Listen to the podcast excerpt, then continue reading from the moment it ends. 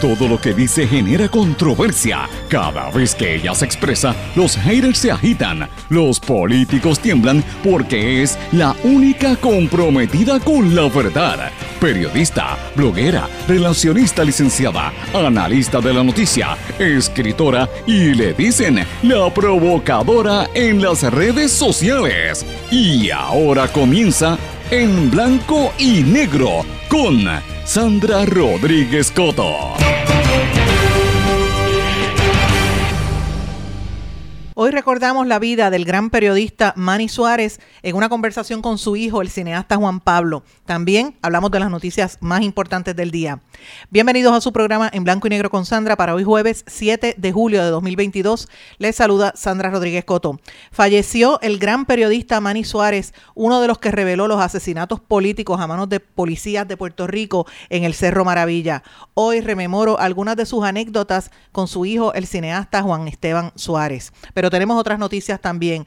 Departamento de Agricultura aprueba proyecto solar que beneficia al hijo del secretario de la agencia, secretario González Beiró, también sigue respaldando al narcotraficante en su agencia, un narco que es contribuyente político del gobernador Pierluisi y de varios legisladores. Pierluisi respalda la venta del parque del condado a 145 mil dólares a parientes suyos y asegura que la venta comenzó antes de él ser electo gobernador. Suspenden por 45 días en Puerto Rico el cobro del arbitrio de la gasolina. El titular de Hacienda dijo que la suspensión temporal del arbitrio aplicará a los artículos exentos que tengan los importes en existencia y disponibles hasta este miércoles.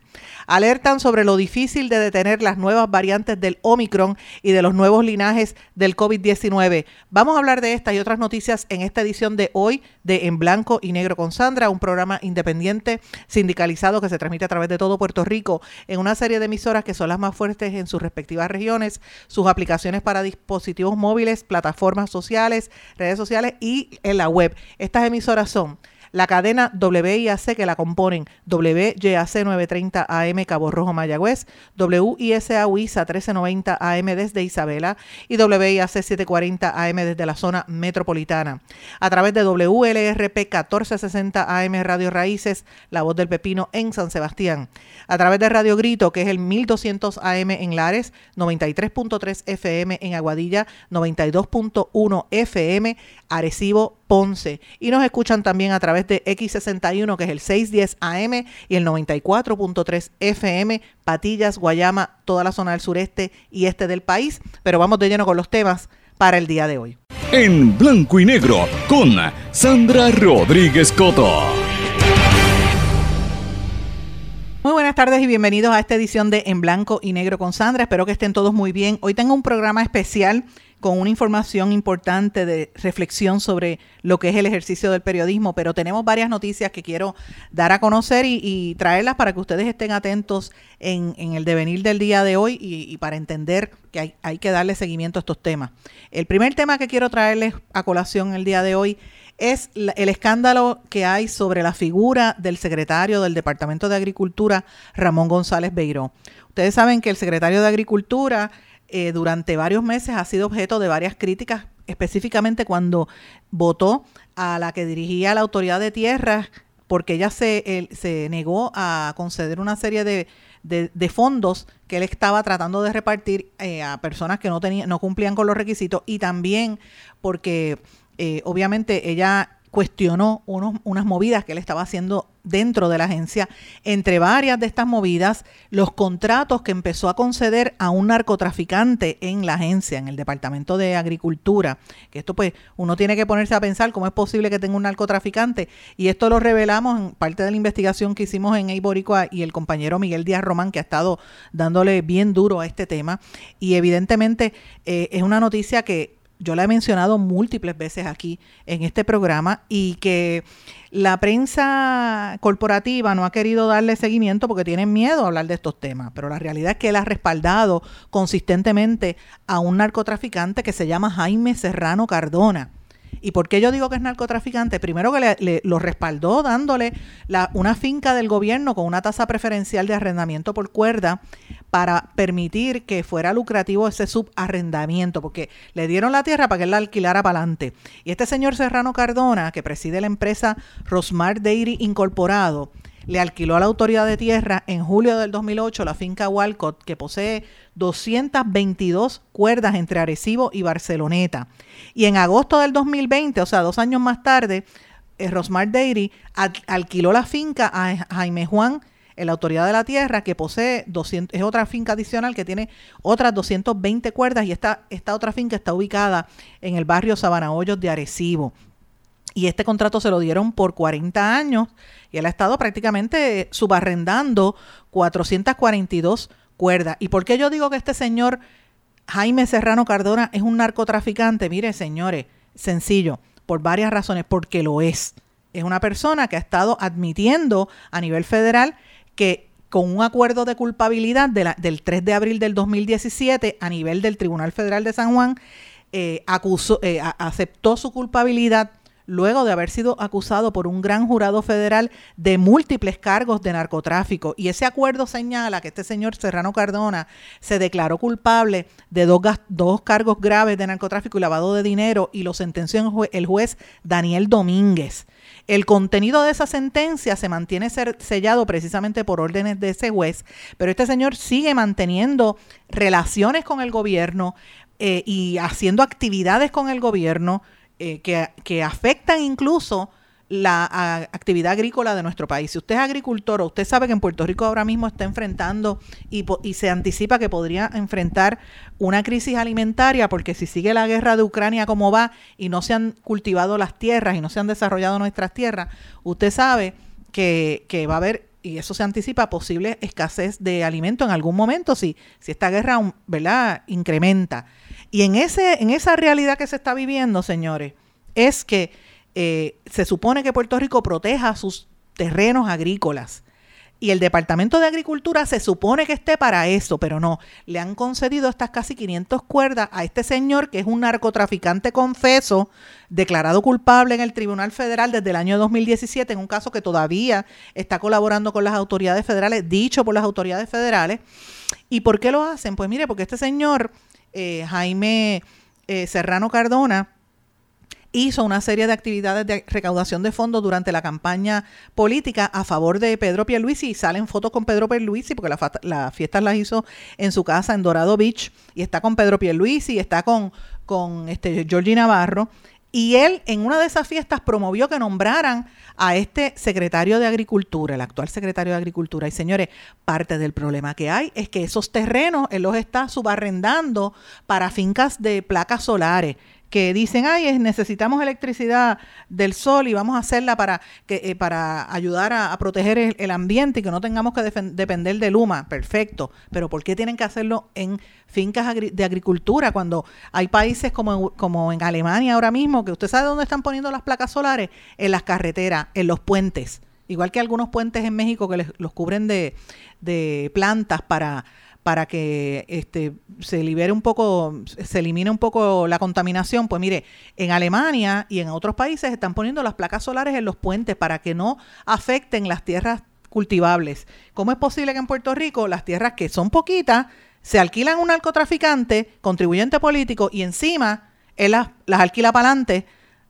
Para poner, para inactivarla porque no las vamos a poder usar para sembrar nada, van a ser para poner fotovoltaicos allí. Y toda esa historia usted la puede leer en una investigación que ha continuado nuestro compañero Miguel Díaz Román en Eiboricua. Les invito a que la lean porque eso es parte del problema y hay un serio conflicto de interés entre el secretario de Agricultura beneficiando a estas personas y no solamente eso, sino beneficiando a su hijo porque el hijo del secretario secretario González Beiro tiene un hijo que se llama Ramón González Benazar, que resultó favorecido después de, que haber, de haber aprobado ese, ese parque de placas fotovoltaicas que se van a estar construyendo sobre terrenos agrícolas, porque el hijo tiene que ver ahí en ese negocio. O sea, fíjense cómo es este, este gobierno. Todo se reparte entre los mismos miembros del gobierno y ese es el problema de la corrupción que estamos mirando. El periodista tiene que señalarlo y tenemos que señalarlo porque usted tiene que estar atento a estas noticias que las quieren esconder dentro de otros temas, pero esto es serio porque nos va a afectar y nos puede afectar a nivel de la vida porque están haciendo unas cosas que no, no corresponden a Puerto Rico. Están haciendo muchas irregularidades. Señores, pero hay varias noticias adicionales. Suspenden por 45 días en Puerto Rico el cobro del arbitrio de la gasolina. Esto lo dio a conocer el secretario de Hacienda. Ojalá que esto, pues, después de que se haya aprobado esta ley, pues genere por lo menos unos ahorros. Vamos a ver si usted lo siente en bomba. Déjeme saber y me escribe a través de las redes sociales y empieza a verlo. Señores, sigue la controversia con el Parque del Condado que nosotros revelamos aquí la semana pasada y el fin de semana en vídeo y ahora todo el mundo lo está cubriendo. Pero mire lo que dice el gobernador asegura que la venta del parque comenzó antes de él ser electo gobernador y dice que se hizo en ley. Esto es, obviamente, él está sentando las bases para, para los pleitos legales que hay. Él está defendiendo al gobierno y a la transacción donde salieron beneficiados sus eh, parientes políticos, porque son los que están comprando ese parquecito. Ahora vendieron ese parquecito, no se preocupe, que después cuando vendan el parque de bombas de Ponce, el parque indígena, pues no puede decir nada, porque eso es lo que están haciendo, vendiendo todo. La policía destaca, por otra parte, el arresto del gatillero, el eh, uno de los gatilleros de, del burro en Caguas. El burro es uno de los más, poder, más peligrosos narcotraficantes que están en la calle. Así que eso es parte de la noticia que ha estado trascendiendo en las últimas horas. Pero quería compartir también con ustedes brevemente eh, una información que ha estado trascendiendo en los Estados Unidos sobre el problema que hay con la variante del COVID. Ustedes saben que hemos estado hablando sobre esto y las dudas que hay en, en días recientes. Yo quiero que ustedes escuchen unas declaraciones que hizo uno de los investigadores en Estados Unidos por la preocupación que hay ante las nuevas variantes del, del Omicron y cómo eso está afectando a la nación americana. Time. We've seen this rapid evolution of COVID 19 variants, and that will undoubtedly continue. Um, and that combination of waning immunity combined with the potential emergence of novel variants during a time this winter when we will move inside as a population increases our risk of a major COVID 19 outbreak. Omicron is the latest and most transmissible variant to date, and BA.1 is no longer circulating in the United States, and BA.4-5 is poised to become the dominant variant. None of Esas expresiones las hizo Peter Mark, que es el jefe del Food and Drug Administration de los Estados Unidos, donde está alertando de que eh, se anticipa que los próximos meses va a ser muy fuerte y que puede haber otra ola bien importante del COVID, eh, sobre todo para los meses de invierno. Ya ustedes lo escucharon con las variantes del BA4 y BA5. De hecho, la primera variante, la BA1 del Omicron, ya no está en los Estados Unidos, dice él, pero que hay una gran preocupación. Eh, y yo quería traer esto a colación porque es uno de los temas que quiero dejar en la mente de nosotros para estar trabajando los próximos días, porque eh, hay que seguir hablando de, del COVID y cuál es el efecto si realmente está teniendo o no las vacunas en la población porque esto ha seguido mutando. Pero vamos a cambiar el tema porque tenemos muchos programas, muchos temas para el programa de hoy. Mis amigos, yo quiero cambiar un poco el ritmo del programa y yo sé que mucha gente está pendiente a ver si yo voy a reaccionar y voy a decir algo eh, de lo que ha estado ocurriendo en las últimas horas. Yo lo único que voy a decir en el programa es lo siguiente. En las últimas 48 horas, un poquito más, he sido objeto de una serie de insultos bien fuertes y de amenazas directas a mi seguridad, vuelvo y lo digo, de parte de, de personas en las redes sociales fomentadas y alentadas directamente por el acusado federal Sixto George, que está siendo acusado de conspiración y de extorsión a funcionarios del gobierno y que va a tener su día en corte y si es inocente va a salir libre de toda culpa, pero si es culpable pues va a tener que cumplir sus consecuencias, ¿verdad? Pero a raíz de los ataques que él ha estado infundando y tirando en las redes sociales y a través de llamadas telefónicas, pues parece que ha alentado a personas a que me insulten y me amenacen. Y lo mismo ha estado ocurriendo con el, con el yo no sé ni qué decirles, el, chismoso puertorriqueño, este, una persona que tiene muchos problemas de identidad, de género, que no se acepta como es y tiene que esconder detrás de una muñeca, como Santa Rosa. En el día de ayer volvió a, publicar un vídeo sacado de proporción y editado donde dicen cosas que no son correctas y está alentando a que vayan a atacar en la residencia de mis padres, una residencia que mis padres tienen en, la playa, y, me ha estado insultando públicamente, de hecho me dijo hasta mona. Y yo lo único que voy a responderle a Cobo Santa Rosa es que, que, espere, que espere, que no hay mejor cosa que un día detrás del otro. Así que yo no voy a dedicarle más tiempo en este programa a una figura que lo que le hace daño a nuestro país y que según la alegación que aparece en el pliego contra Sixto George recibe fondos, ¿verdad?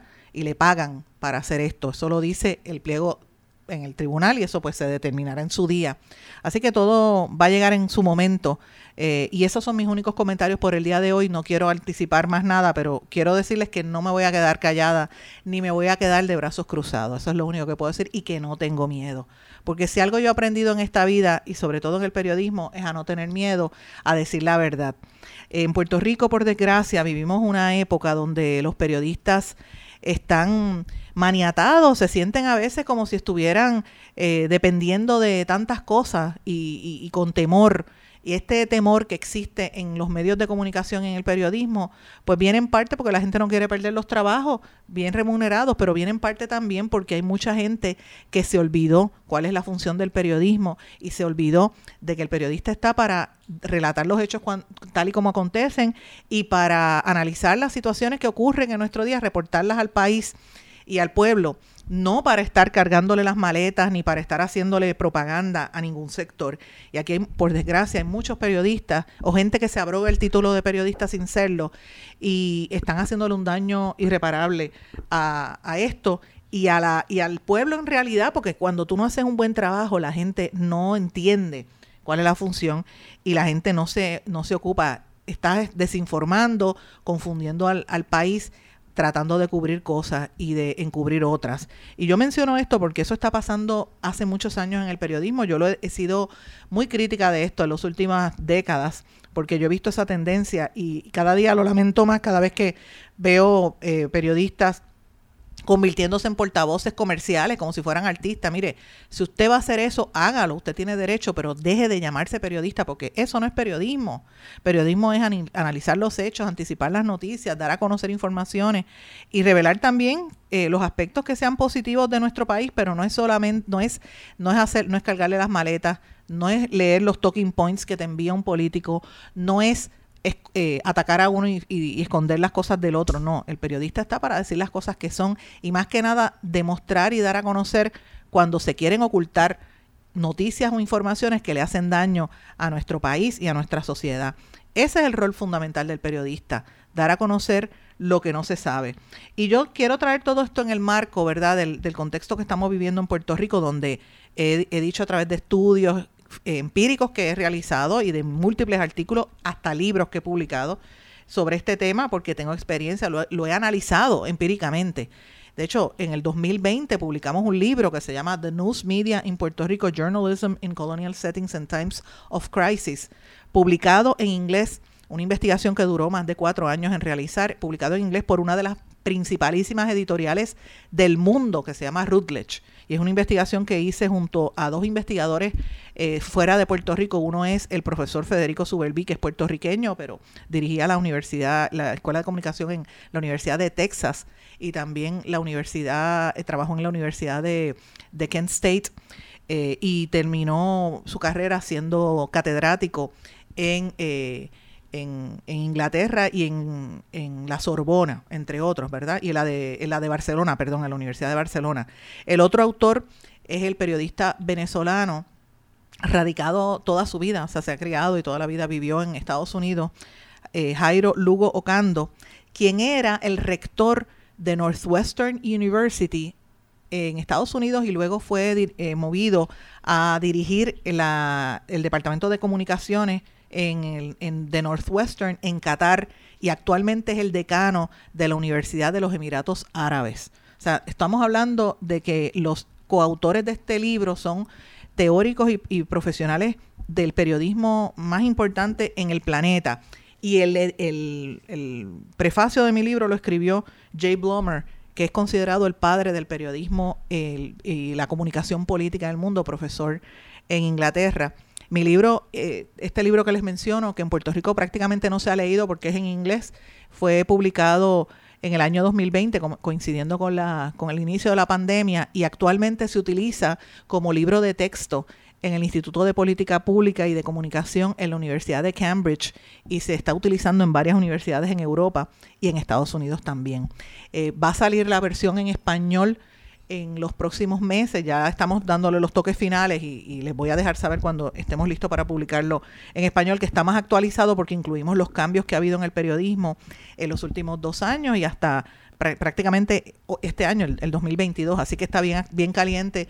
Incluye además entrevistas con más de 60 periodistas, así que usted, yo sé que yo sé que le va a gustar el libro porque entre las cosas que hablamos es el análisis de cómo ha ido evolucionando el periodismo y cómo ha ido cambiando el ejercicio y cómo eh, cada día más los políticos han estado incursionando en las vidas de los periodistas y en el, en el oficio comprando periodistas o sencillamente sacándolos del medio para sustituirlos por eh, abogados eh, y cabilderos que eso es lo que está pasando en nuestro país. Y ya hemos hecho el análisis, hay más de 60 cabilderos entre los principales canales de televisión y las cadenas de radio principales, ocupando espacio y sentando la tónica de lo que la gente debe estar discutiendo, porque ellos creen que establecen lo que es la política pública y, el tema de discusión, muchas veces engañando al país. Así que esto es bien peligroso para las democracias, es parte del problema que se vive a nivel global. En Estados Unidos está pasando también y el, eh, por ejemplo, los sectores más conservadores se molestan eh, con razón por eso y después este, hacen lo mismo por su lado y lo que crean es una confusión muy grande. Así que en, en ese, en ese devenir de, confusión y de, ¿verdad? Y de competencia, por decirlo así, por tratar de, sacar la verdad ante las olas de campañas de, descrédito y de persecución y de, y de desviar la atención que existen. Uno siempre tiene que caer y, y recaer en las figuras que fueron cimeras en los que hicieron, fueron como el faro que nos llevaba hacia ese puerto seguro, eh, guiándonos sobre lo que es el, recordándonos lo que es el oficio del periodista real. Y una de esas personas, sin lugar a dudas, para mí, ha sido uno de los mejores periodistas puertorriqueños, eh, que fue mi mentor, el veterano periodista Manny Suárez, que todo el mundo sabe falleció en el día de ayer, eh, y la noticia se dio a conocer cuando nosotros estábamos terminando el programa. Manny fue mi mentor, fue mi amigo, mi amigo personal. Tuve una relación muy cercana a él, a su esposa, a sus hijos, a, todos sus hijos. Su hijo Manny, que también se llamaba igual Manny Suárez, que fue fiscal y después fue abogado, fue mi asesor legal mientras yo presidía el Overseas Press Club y llevamos casos defendiendo a periodistas, incluyendo un caso que se ganó a nivel federal donde evitamos que se acusara criminalmente a periodistas, como se intentó hacer con unos periodistas del periódico El Vocero o eh, Betancourt fue uno de ellos, pero no fue el único. Hicimos varias, eh, eh, establecimos varios precedentes en el derecho a la libertad de expresión en los años, a principios de este siglo, en el año 2000, 2001, 1999, cuando Manny Hijo fue mi abogado, mientras Manny Suárez era como uno de los mentores. Yo, yo tuve la fortuna de tener varios mentores, mentores en el periodismo y tuve particularmente a Anis Ruté, y a Manny Suárez, ambos del periódico El San Juan Star, ambos fallecidos. Eni, murió al principio de la pandemia y Manny falleció ayer. Y para la gente que no conocía a Manny Suárez, Manny fue, Manny era español, era de ascendencia española y tenía familia mexicana, pero se crió en Nueva York, entre la comunidad de españoles en Nueva York y Manny vino a Puerto Rico y se enamoró de Puerto Rico y vivió toda su vida aquí. Así que yo digo, Manny es puertorriqueño precisamente por eso, porque toda su vida la dedicó a Puerto Rico. Y la gente en estos días ha estado hablando mucho de que Manny, pues la gente lo recuerda porque fue quien investigó junto a Tomás Estela los sucesos del Cerro Maravilla. Tomás Estela fue un periodista del San Juan Star también que falleció precisamente en marzo del año de, este año. Eh, y eran ya personas mayores. Tomás Estela fue un gran periodista, pero después de esa investigación como que se alejó un poquito y se mantuvo más tranquilo y se fue, incluso se fue retirando del periodismo. Manny no, Manny se mantuvo activo mm, por décadas y no solamente en el periodismo, sino también a nivel social y Manny publicó varios libros. Él escribió el libro Requiem en, Cerro Maravilla de Police Murders in Puerto Rico and the U.S. Government Cover Up en el año 87 y después publicó varias versiones en español como Dos linchamientos en el Cerro Maravilla de, la editorial del Instituto de Cultura y también hizo varias entrevistas que, publicó en varios libros que publicó también en español. Manny fue mentor, fue eh, uno de los fundadores de la Asociación de Periodistas de Puerto Rico y del Overseas Press Club, aparte de que fue un gran periodista eh, puertorriqueño del San Juan Star y fue, era como un mentor de, muchos de nosotros. Yo tuve la, la, la fortuna de conocerlos muy bien, muy de cerca y de que en dos ocasiones escribí dos veces, dos columnas dedicadas a, a Manny. Hoy precisamente eh, los amigos de Eiboricua, José Maldonado, me, me publicó, me republicó una de esas columnas que le escribí en el 2014, donde yo hablaba de lo que es, realmente ser un buen periodista, como yo le decía a Manny, el guerrero de muchas luchas, y está enlazada en todas las redes sociales, usted la puede buscar allí, una columna que yo escribí en el año 2014, donde yo hablaba de eh, lo que era ser el, el, verdadero periodista y eso yo lo aprendí de Manny, porque el, el, ejercicio del periodismo nunca ha sido fácil. Es una, el tener mucho trabajo es la característica real del ser periodista, leer, tú tienes que leer sin descansar, tienes que aprender todo el tiempo y más que nada tener la humildad para admitir cuando tú no sabes de algo hay que hurgar, preguntar, volver a preguntar y, seguir buscando para evitar que te mientan. Y casi siempre el trabajo del periodista es incomprendido y atacado, porque cuando tú estás buscando que se haga una justicia, se haga justicia con el trabajo, pues siempre te van a atacar. Eso yo lo aprendí de Manny, porque Manny enfrentó muchos, muchos retos, enfrentó amenazas a su vida, a su seguridad, en una época donde mataban gente eh, asesinatos políticos donde había la unidad de inteligencia de la policía eh, que mataron aquí los, a esos muchachos en el Cerro Maravilla, unos muchachos que querían hacer un, evento político y, y, lo trataron de encubrir. Y si no hubiera sido por ese trabajo que hizo Manny con, con Tomás Estela, el, el, mundo no se hubiese enterado de eso y hasta dónde llegaron esos, esos, ¿verdad? esos lazos de, de los casos de corrupción. Ahora mismo vivimos unos momentos prácticamente iguales o peores, que se están, mi temor es que estos sigan en creciendo, en, en, creciendo, eh, ¿verdad? Eh, manifestándose y aumentando, increciendo como, como estamos viendo que sucede, porque realmente la policía ha reactivado esa unidad de, de inteligencia que fue la que estaba operando en los años 70, que provocó todas estas cosas. Así que esto va a requerir de mayor trabajo eh, en el ejercicio del periodismo y por eso es importante entender y conocer estas partes de nuestra historia para las nuevas generaciones de periodistas y para el público en general que entienda cuál es la función del periodista, que es ser preguntón, que es ser inconforme, que es ser crítico de lo que estás viendo que está mal que aunque a usted no le gusta escucharlo, hay que decirlo para que la gente sepa y abra los ojos. Y eso hacía Manny.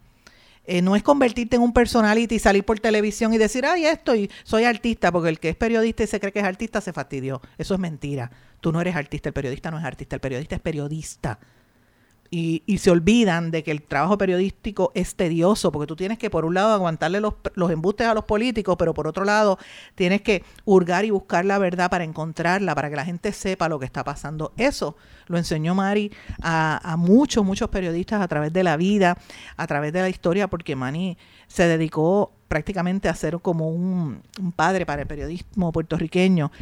Él, como dije, nació en Brooklyn, Nueva York. El papá era gallego, su mamá era mexicano-asturiana. O sea, él, era español prácticamente, aunque se crió en Nueva York, estudió en la Universidad de Colombia y regresó y vino a Puerto Rico en la, a principio de a finales de los 50 y de aquí nunca se pudo ir eh, y él obviamente se quedó en, aquí viviendo toda su vida y se, se, desarrolló ahí aquí tuvo tres hijos sus nietos. Y pues como dije, tuve el honor de hacer parte bien cercana a su familia. Así que cuando regresemos de la pausa, yo quiero que ustedes escuchen parte de esta conversación que yo sostuve con su hijo, el segundo de sus hijos que es cineasta, Juan Pablo Suárez. Voy a una pausa, regresamos enseguida. No se retiren, el análisis y la controversia continúa en breve, en blanco y negro, con Sandra Rodríguez Coto.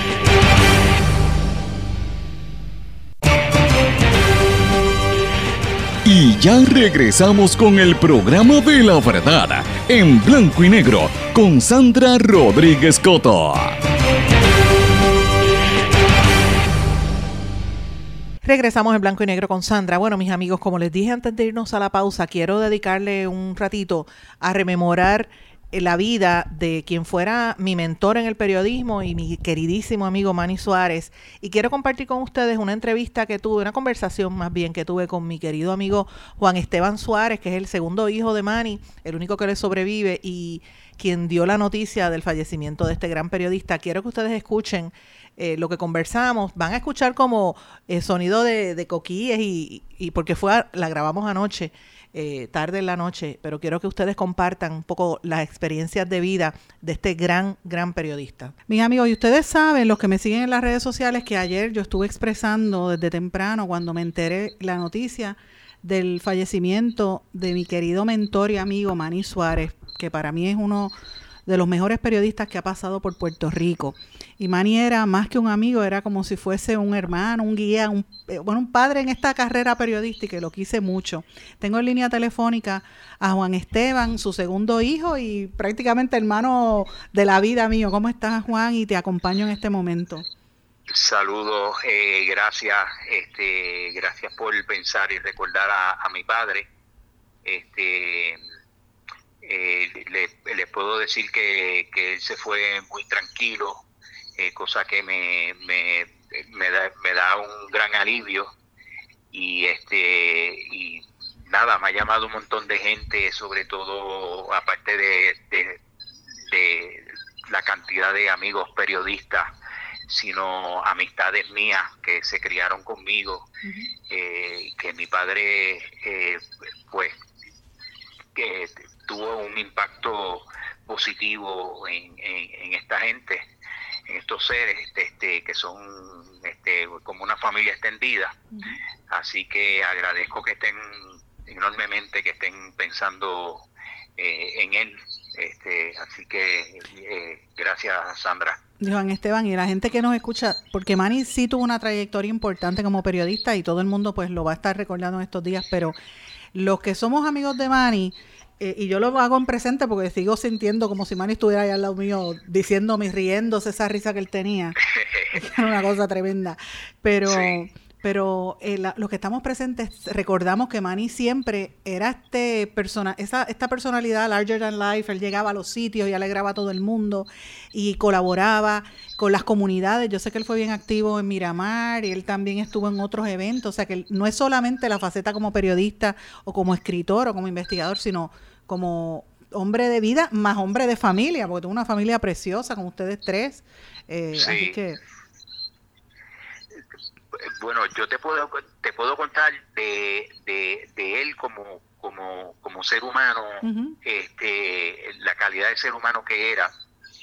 Eh, nosotros de pequeño, este, pues jugamos pelota y él fue coach.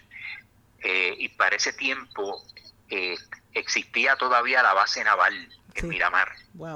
Y en la base naval habían este, parques de pelota y, tú sabes, dejaban a los jóvenes, pues, pues las pequeñas ligas, pues participar ahí. Ahí habían eh, eh, prácticamente niños que, que eran de o de trastalleres o de las diferentes barriadas en Santurce, de Alto El Cabro, y, entonces incluía a los, a los, de Miramar. Entonces mi padre que fue coach de pelota, pues a él le dio este, este como que le daba pena, o sea, no sabía, te estoy hablando de 1970, por ahí. Y él decía, se preocupaba si después de los juegos de pelota estos niños iban a tener comida. Y entonces él invitaba al equipo de él a mi casa, que era un apartamento en Miramar. Yo sé esa historia. Y entonces, y entonces le hacía hamburguesas a todo el mundo.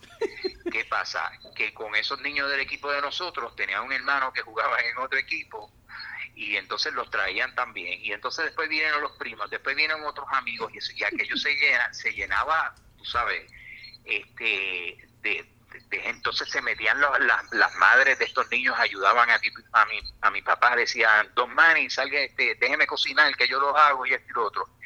Y, y, él era así, y él era así. Este, un ser humano este, extraordinario.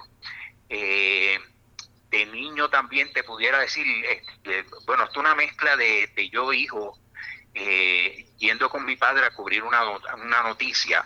Eh, para esto ya habré tenido también como, esto fue en el año, tuvo que haber sido como en el 69, por ahí, que todavía estaba Vietnam corriendo, pero estaban los hippies por todos lados. Y entonces él me dice, mira, voy, ¿quieres ver surfing? Vámonos para Rincón, que voy a hacer una entrevista a unos surfers. Y yo digo, pues, pues dale, vamos y eso fue agarrando la militar, o sea, la, toda la, la o sea, y era luces y luces, porque no había expreso, y luces y luces, era un viaje larguísimo. Y llegamos allí, y la noticia que él iba a cubrir era de estos americanos hippies que vivían en la playa de Rincón, que la policía por la noche les entraba palo. Oh, wow. Aparentemente por diversión y cuando yo vi lo maltratado que estaban aquella gente, y entonces, tú sabes, me, me, me, me impactó. Y entonces eh, mi papá lo entrevista, después vamos al cuartel, hace otra entrevista y regresamos de vuelta para él, tú sabes, hacer otra serie de preguntas. Y allí ellos le pidieron a ver si mi padre pudiera darle algo de dinero para que ellos pudieran comer y mi padre de lo poco que tenía, se aseguró que tenía, tú sabes, que tuviéramos gasolina, le dio el dinero a ellos. O sea, que así era, que, así era él. Él siempre ayudaba, este, eh, ayudaba a todo el mundo. Para mí fue un despertar, tú sabes, no, tú sabes, aparte de mi padre como ser humano, haciendo este tipo de gestión, ya yo empecé a conocer también lo, el, lo que él hacía, o sea, su oficio. Este, su vocación de vida, porque él esto él lo vivía y la gente siempre piensa, ay, él investigó el Cerro Maravilla. Sí, eso fue importante. Yo creo que fue ha sido la investigación más importante periodística en este país. Eh, él y, Tomás Estela, pero eso que tú estás narrando, ese era el Manny que yo conocí, porque Manny, yo vine mucho después, yo empecé de periodista aquí en los, en, en, a principios de los 90, cuando me gradué de la universidad vine para acá, y Manny fue como un mentor. O sea, Manny, éramos, eh, eh, Juan Esteban, la gente tiene que tiene que saber esto. Era trabajábamos en medios competidores porque él estaba en San Juan Star y yo estaba en el Nuevo Día. Sí. Primero en Caribbean Business en el Nuevo Día y Manny me identificó y él me llamaba, me decía, "Esta nota me gustó, debes hacer esto." Y yo a ver, yo me atrevía en vez de llamar a mi editor en el Nuevo Día, yo llamaba a Manny Suárez o a Rute, que en paz descanse también, pero Manny los dos y era Manny era mi guía, él me decía, "Sandra, esto está bien." Debiste haber preguntado tal cosa y él me daba recomendaciones. Era tremendo maestro y era una cosa extraordinaria. Pero él hizo una familia hermosa porque usted, tú eres cineasta, o sea, tú tuviste un hermano que fue abogado, fue fiscal, tu familia completa. Sí, sí este, para, mira, para este, otro, detalle de mi padre y la relación con mi madre, porque mi madre también, o sea, yo puedo decir que yo tuve unos padres espectaculares. Sí, así fue. Espectaculares. Y estaban bien adelante de su época y, y, eso hasta en cierta medida nos, nos, nos, traía problemas, porque era una lucha constante por, por querer cambiar, este, sobre todo mi madre, este, que exigía que se le pagara el mismo sueldo que un hombre. Y tú, para que la gente sepa, tu mamá era doctora y Manny era periodista y hubo un momento que para ella poder estudiar, Manny se quedó cuidando a los hijos mientras ella iba a estudiar y, la gente, esa era la época de los 50, 60, ¿verdad? Y que eso no era normal en Puerto Rico, no, los 60. No, fue, no, no, fue, te, voy a decir, fue, fue más tarde, te voy a explicar. Mi, mi, mi madre empezó, empezó a estudiar medicina cuando tenía 33 años. Okay. Que ese era su sueño. Y fue mi padre quien le empujó y, de hecho él fue, consiguió la solicitud y se la puso encima de la mesa y le dice, no esperes más, cumple con tu sueño, yo te ayudo, lo que sea, y ella solicitó y la aceptaron en la escuela de medicina, con tres hijos. Así es. Yo ese cuento muchas veces me lo dijo tu mamá a mí. con tres, con tres hijos. Y mi padre ahí en los juegos de pelota con nosotros, o sea, mi, mi padre siempre estuvo presente que de hecho a veces practicaba porque teníamos que practicar. Y era como a la, salíamos de, de, la escuela, que salíamos como a la una y media y a las dos estábamos practicando, él estaba una hora con nosotros y entonces se iba ahí y, trabajaba y tenía par de trabajo. para poder, tú sabes, porque mi madre lo que estaba era estudiando, tú sabes, aparte de, de su trabajo en el San Juan Star, pues eh, hacía trabajo, él, escribía también para el New York Times. Así es. Y hacía traducciones también. Y, y, hacía traducciones, que de hecho, bueno, de la traducción te hablo un poquito más tarde de, de, algo, de otra cosa maravillosa, pero este apoyó a mi madre, después a mi madre le ofrecen irse a la ciudad de Boston a hacer su, su residencia o su, este, su especialidad. Y ella se va a Boston, está dos años y medio en Boston y mi padre aquí con nosotros.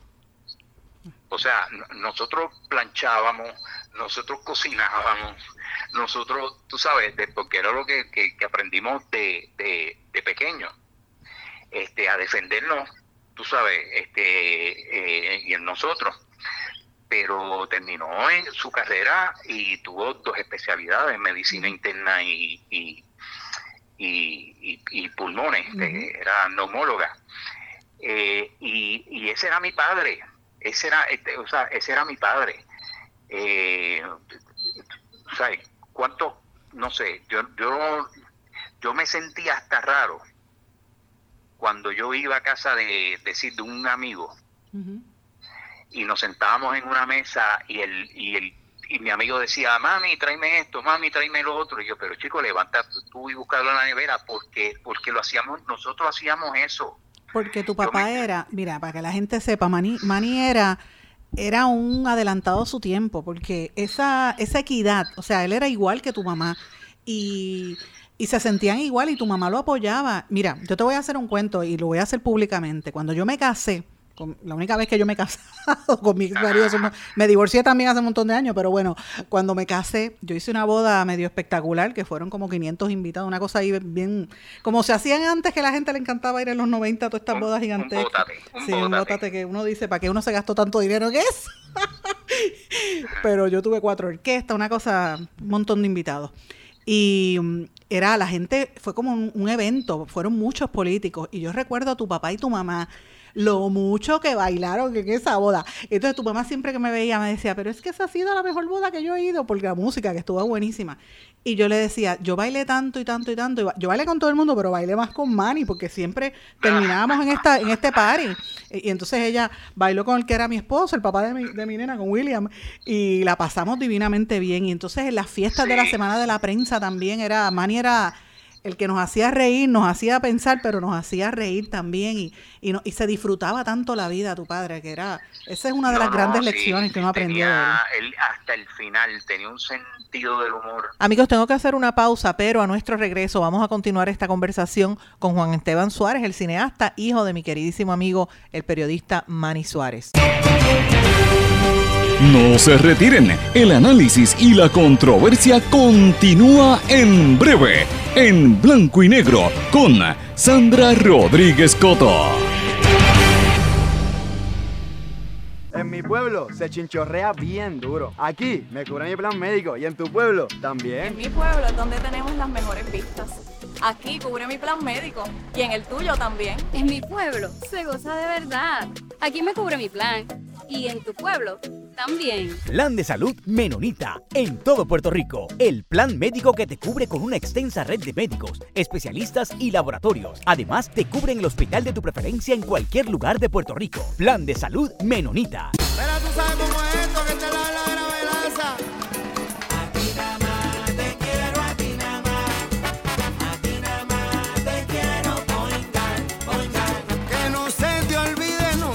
la olvidar Márcalo, márcalo, yo quiero poingar. Quiero a. A Yo quiero. Quites el dolor de cabeza con sus obligaciones de contabilidad con los servicios que presta Villalba y Villalba Company. Directo, personal y con sensibilidad humana. Lo que se busque un verdadero asesor de contabilidad para todo tipo de servicio de contabilidad, pago de IBU, pago de nómina, informes trimestrales y anuales y otros. Ofrecen servicio directo personalizado. Villalba y Villalba Company. Para orientaciones, su teléfono el 939-336-5774. 939 336 5774 Y ya regresamos con el programa de la verdad en blanco y negro con Sandra Rodríguez Coto. Regresamos en blanco y negro con Sandra. Vamos a continuar la conversación que sostuve con el cineasta Juan Esteban Suárez, hijo de mi mentor y del gran periodista puertorriqueño Manny Suárez. Tú sabes, una cosa impresionante. Pero mira, yo te puedo decir otra otra cosa más. Este, la toda la familia, en toda la familia siempre hay grietas. Así es. Por donde se escapan los valores de un buen hogar. Y depende de una sociedad sana, saludable, que ayude a, sellar esa, esa grieta.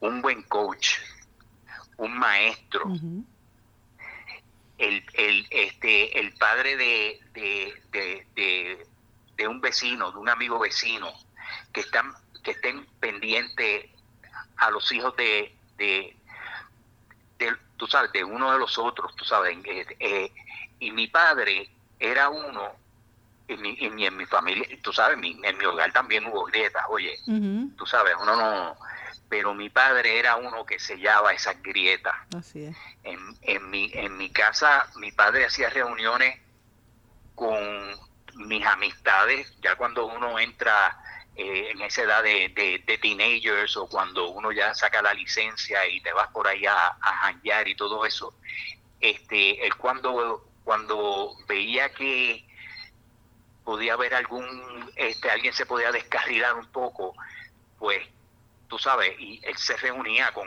con, con tú sabes, y nos hablaba y nos aconsejaba. Y, y, y te digo, yo, o sea, son interminables las historias. Y para la gente que, yo te digo una cosa, Manny también fue una, un faro importante en el periodismo, en el periodismo que uno quiere ejercer de, de, fiscalizar sin miedo, no tener miedo a las presiones que uno recibe. Yo ahora mismo estoy recibiendo unas presiones horribles, la gente no se imagina, pero eh, somos muy pocos y somos muy pocos los que hacemos esas cosas porque nos atrevemos. Y uno y yo aprendí eso de Manny porque Manny estuvo ahí y yo recuerdo cuentos que no voy a decir algunos públicamente, pero recuerdo, tú tienes que haberlos vivido como hijo, eh, miedos que pasaban, persecuciones que pasaban, porque él se metía y le metía los ojos, los, dedos en la llaga a los corruptos, en un momento donde aquí habían asesinatos políticos, que eso es serio también. ¿A ti alguna vez te dio miedo como hijo, Juan Esteban? Eh, Tú sabes qué pasa, que él, él a veces... Eh, no nos contaba las cosas para, para nosotros no preocuparnos. Esa es la impresión que me da, porque yo, tú sabes, yo me, yo me enteraba de, de, de, cosas, de amenazas y cosas, pero años después. O sea, yo, yo llegué a mi casa una vez, ya cuando yo tenía como, no sé si 16, 17 años que ya yo guiaba. Yo llegué a mi casa un día a la, como a las 2 de la mañana y yo abrí la puerta, guilladito, porque ya tú sabes, tú sabes. Sí, llegaste guilladito, y mi papá me estaba esperando. Y él me dice, dame las llaves del carro. Y yo asustado porque yo, tú sabes, yo dije, diantre, llegar a, las 2 de la mañana, tú sabes. Y él me dice, dame las llaves del carro. Y él lo que me dice es, de ahora en adelante, vas a coger pum con un amigo o con el que sea, o si yo te tengo que llevar, yo te llevo. Pero no puedes andar solo. siempre tiene que estar acompañado. Y es que había recibido una amenaza. Así es. Este, pero yo me vine a enterar años después en una reunión de la Asociación de Periodistas este, que se estaba dando en la sala. Recuerdo que Laura Candela estuvo allí y otro compañero periodista que en paz descanse, Ricardo, no me acuerdo el apellido de él. Este, y, Ricardo le preguntó a mi padre si alguna vez lo habían amenazado algo, porque creo que fue en un momento pico de, de precisamente de Cerro Maravilla. Y él narró este, eh, de, sobre esa amenaza. Y ahí fue como, como que yo pues caí en cuenta. este, pero él no me contaba, tú sabes, él quería que nosotros viviéramos una vida normal y eso, y él yo me imagino que, que habrá estado, tú sabes, súper preocupado. Este, pero, eh, ¿sabes?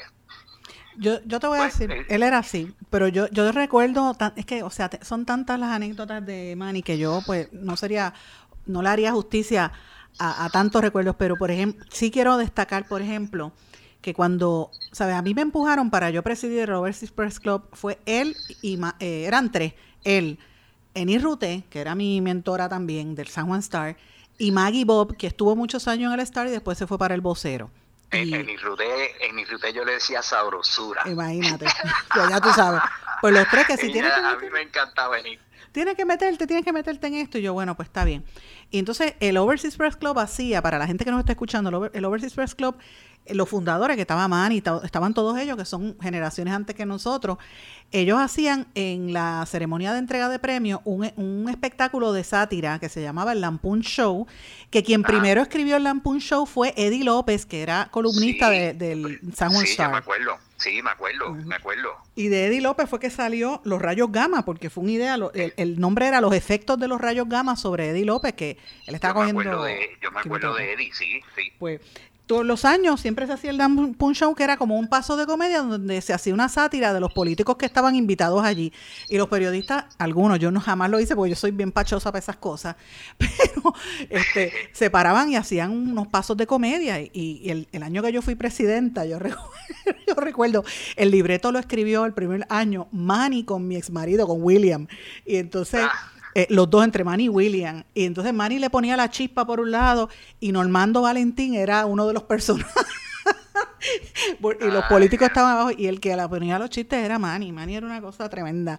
Y, y, o sea, era, el- era un sentido de la vida tan importante y tan hermoso que... Sí. Así es que yo lo quiero recordar. Yo te, te puedo seguir contando, te- déjame contarte una más, Dime.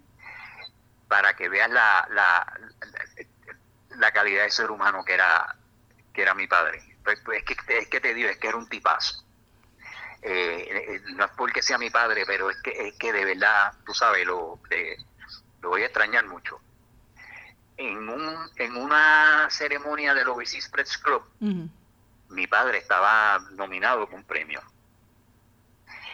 Y, es, y, y esa noche quien se llevó el premio fue Benjamín Torres Gotay. Ajá, Benji. Y Benjamín estaba, si bien recuerdo, estaba acompañado de su padre. Ok. Que en paz descanse. Y a, mi, y a mi padre le dio esta alegría. Tú sabes, este, no se ganó el premio él, pero le dio esta alegría que Benjamín se haya ganado ese premio. Este y lo orgullosos que estaban los padres de Benjamín, de Benjamín.